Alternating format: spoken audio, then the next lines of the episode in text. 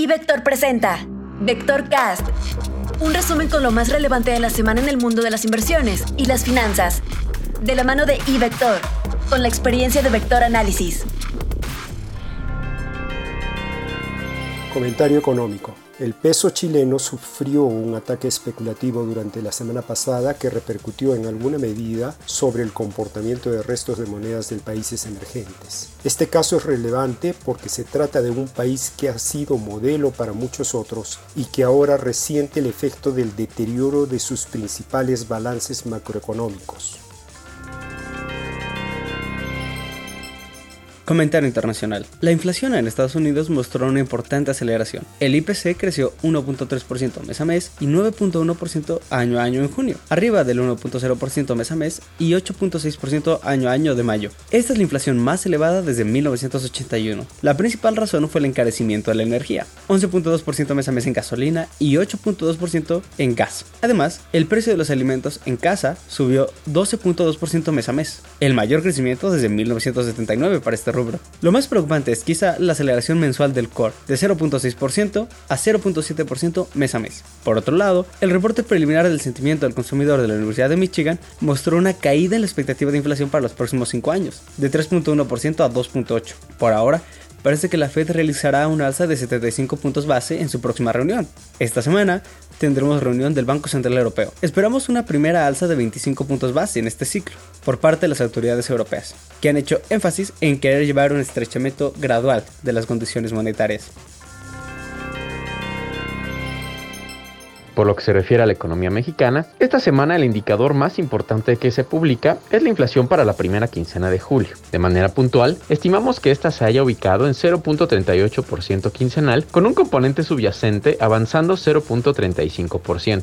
De validarse nuestra estimación, tanto la inflación general como la inflación subyacente habría mostrado una nueva aceleración en su comparativa anual. En particular, la inflación general ahora alcanzaría el 8.10%, la mayor medición en más de dos décadas.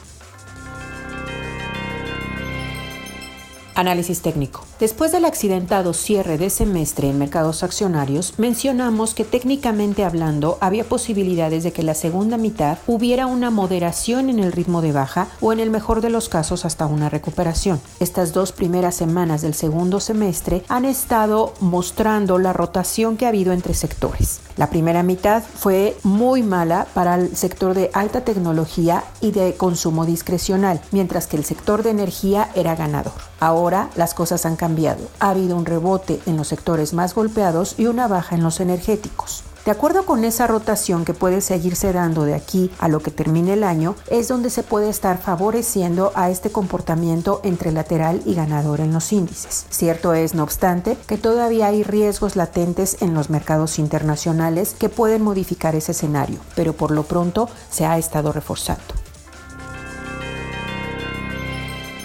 La semana pasada los mercados norteamericanos lograron cerrar con un tono positivo. Esto aun cuando la inflación correspondiente al mes de junio sorprendió negativamente al mercado a mitad de la semana. El movimiento positivo del viernes se debió principalmente a que un indicador muy importante del consumo, como es las ventas al menudeo, mostró un resultado superior a las expectativas. De igual manera, hay indicadores adelantados, como es el caso del índice manufacturero de Empire State, que mostraron resultados mejores a los previstos. Para esta semana la atención se va a concentrar principalmente en la temporada de reportes corporativos del segundo Q, ya que, al menos en Estados Unidos, emisoras como Bank of America, IBM, Netflix, Tesla, Verizon, American Express, Alcoa, Snapchat, American Airlines y la muy sonada Twitter, sobre todo después de que Elon Musk se bajara de su propuesta de adquisición, van a presentar sus cifras del segundo Q. En México estamos esperando que emisoras como Bolsa, Rotoplas, Alfa, Alpec, Gruma, Bimbo, Kimber, Volar y AC presenten sus resultados. Informó para Vector Cast Rodolfo Navarrete, Alejandro Arellano, Luis Adrián Muñiz, Georgina Muñiz y Marcela Muñoz, quienes forman parte de nuestro equipo de Vector Análisis. Recuerda que el camino hacia la libertad financiera comienza con iVector. Abre tu cuenta ahora y genera dinero a partir de tus inversiones en ivector.com.mx.